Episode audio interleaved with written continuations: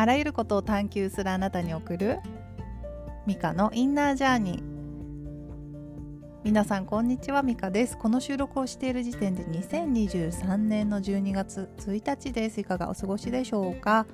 ？12月になりましたね。そろそろ皆さん今年をね振り返る頃かなと思いますがどうですか？今年印象に残った出来事や個人的なニュースなどはありましたか？また来週か再来週あたりに、まあ、今年を振り返る質問をいくつかご用意したいと思っておりますのでそちらもぜひ楽しみにしていってくださいね。では今日も皆さんにとって気分転換になるような時間をお届けしたいと思いますのでどうぞ最後までお付き合いください。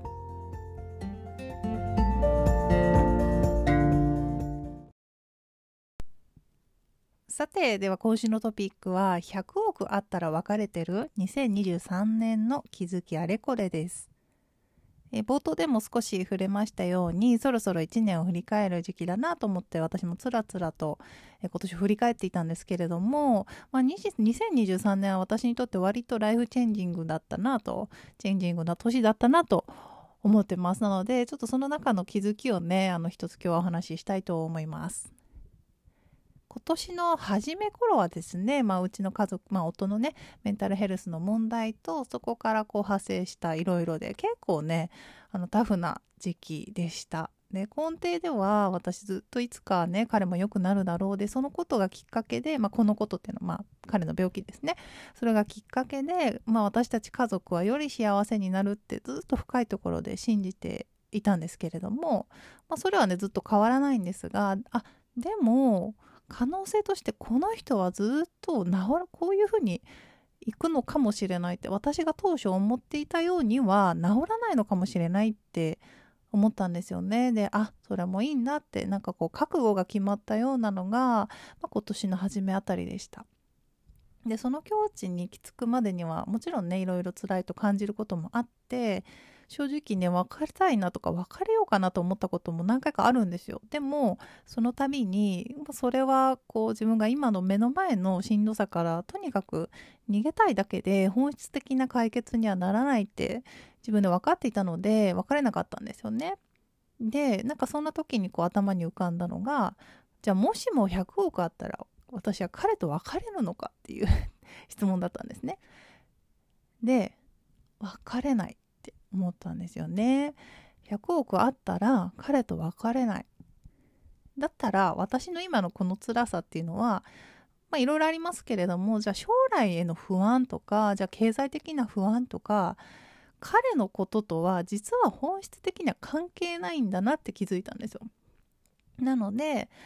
でそこからじゃあいよいよ自分がもう腹をくくってもっとこう大黒柱として今後できることをもうやっていかないといけないんだと思って取り掛かろうとしたんですけれども、まあ、とあるリトリートに参加してそこでこう課題として頑張らないって言われてえ？ってなった話はまあこの番組でも過去に何度かお伝えしたのでここでは触れないんですけれどもこの100億あったらうんぬんの話には続きがありまして6月くらいかな？なんかなんかそう思ってたのがある時あ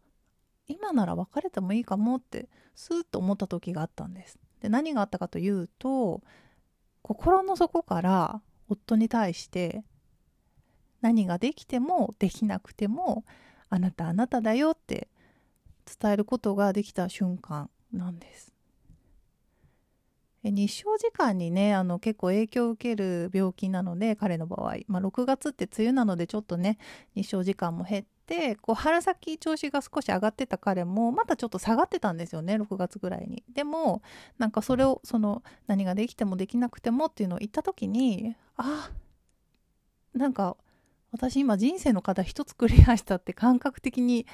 分かったんですよ。あ今なら別れてもいいかもって内側から湧いてきたんですよね。ででもその時に別れてもいいかもって思ったんだけれどもいやでも私は別れない彼と一緒にいるってこれもすって思ったんですよね。今はね で今はねっていうのはこれはなんかこれもすごく大事な話だなと思うんだけれどもやっぱり人生ってご縁があると思うんですよね。でそのご縁の中で人間関係の中でこう学び合ったり一緒に何かを味わうっていうそのフェーズが終わる時も多分ね正直あるんだと思うんですよ。で今は私たちあのまだねそういうフェーズじゃないと思うから一緒にいるんだけれども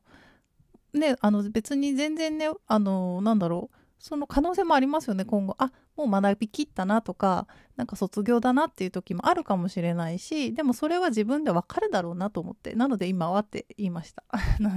ちょっと脱線したので話を元に戻すと何ができなくてもあできてもできなくてもあなたはあなただよって私いつも子供たちに言っている言葉なんですよね。でその時も実は子供たちにそう言ってたんですけれどもなんか言った後にあ私この言葉ずっと自分が言われたかったんだなってなんかこうふーって思ったんです。で何ができなくても存在で,、ね、できてもできなくてもあなたあなたで存在するだけで価値があるんだよっていうことをなんか分かってたつもりなんだけれどもその自分の心の深いところにまでそれがね言葉が通じた感じがしてあ自分が言われたかったんだなってで私はですね夫がこう調子が悪くてずっと横になってる姿を見るとまあね、病気なので仕方ないって思っていながらやっぱり、ね、それが続くとしんどくなってくるんですよ。でなんでじゃあしんどいのかっていうとやっぱり自分の中で人は何かしなくては価値がないとか人って役に立たないと価値がないっていうような価値観も持っていてだからしんどくなるんだなって思ったんです。でそこまで分かってても その染みついた価値観がなかなか手放せなくてですねどうやったら手放せるのかなっても分からなかったんだけれどもなんかこうこの時は子供にていた時にああ自分は本当にこう言われたかったんだなって全身でこう分かってなんかこうすごく癒されたと同時にああこれは夫にも言わないといけない言葉なんだと思って言ったんです。でそこでなんかこうあ私はこれで一つ なんだろうな一つ何か山場を越えた感じが本当にしました。で、パートナーって実はやっぱり、あの、同じ課題を持っているとか、同じ感情で苦しむとかって言われたりするんですよね。で、それがすごく実感できましたし、なんかいろんな他のタイミングもあったんだとは思うんですが、やっぱりそのあたりをなんかね、きっかけにまた音の調子もこう落ち着いてきたなって思ってます。つらつらとね、こう話してしまいましたが、どうですか？皆さんは今年の、ま、気づきかな？あったでしょうか？ぜひ教えていただけたらなと思います。そして先ほどの話の中で一応注意しておきたい点が2つあります。1つは私の場合はこの目の前の辛さから逃げたいだけで本質的な解決にはならないと思ってそこで踏ん張ったんですけれどもこれは本当に人にもよるし状況にもよります。例えば DV だったり、パワハラ、セクハラ、命だったり人権に関わることに直面している場合は、あの、私の例を参考にせずにですね、あの、逃げてください。そして2つ目は、まあ、パートナー同じ課題を持っている同じ感情で苦しむということもお伝えしましたがそれもですねあの今そこに向き合いたいかね、その体力とか状況あとメンタルの状態が、まあ、条件があると思いますのでそれが整っていて自分もちょっとそうやって考えてみようかなっていう方はいいんですけれどもちょっと今は無理だなっていう方はあとそこ考えない、ね、そういう見方もあるんだなって思える方だけがちょっとねあのそういう角度で考えていただけたらなと思います。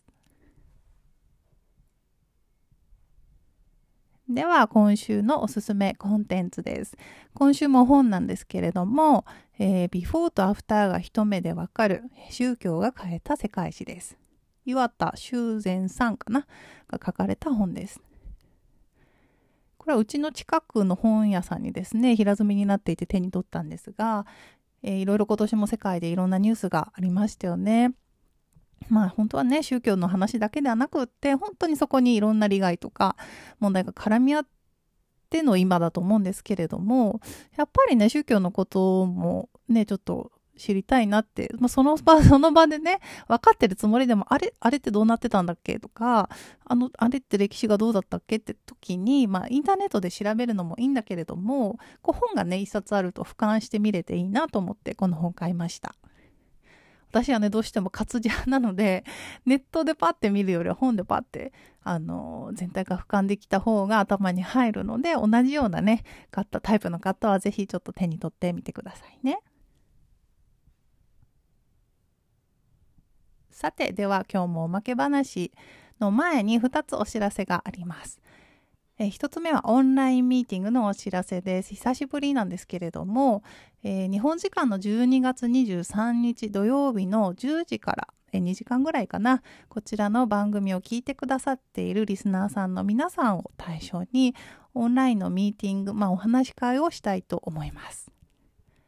テーマは2023年の気づきですね。今日のトピックに出てきたような話です。今年こんなことがあって、こういうことに気づきましたっていうお話を、まあ、皆さんにお話しいただいて、で、そのことについてみんなでワイワイ話したいなと思っています。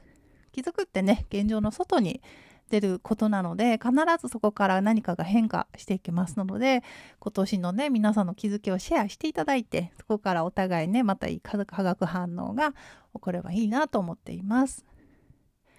参加ご希望の方は info.micasdo.gmail.com までご連絡ください。参加費は一応ですね、税込み1100円で考えています。えー、2つ目のお知らせは、えー、何度かお話ししていますがメンタルヘルス当事者のパートナーの方を、えー、対象にした LINE 公式始めています、え週に1回程度ですね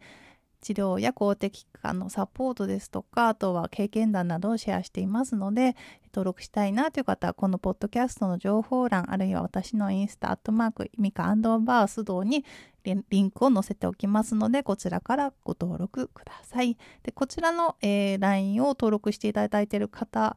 を対象にこちらもちょっとお話し会を12月中に考えていますので気になる方はぜひ登録しておいてくださいね。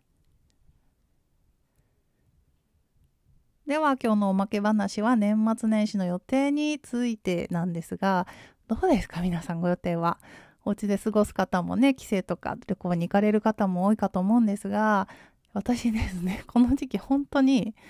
本当にいろいろ決められなくてっていうのもやっぱり、年末年始って何かにつけこう検討する決める検討する決めるっていうその作業が多くてなんかだんだん疲れてきちゃって決められなくなっちゃうんですね。で、決断って意志力を使うので負荷がかかるんですけれども、この12月ってやっぱりね、自分の仕事の予定以外に家族のこととか、なんかね、いろいろこうスケジューリングとか、じゃああれどうする、これどうするっていうのが、ね、検討事項が多くて本当なんか結構大変。あの、毎年1月8日くらいにようやく、あ、年越せたって思うくらいなんですけど、どうです？なんかわかるって方いらっしゃるかな？いらっしゃったら嬉しいな。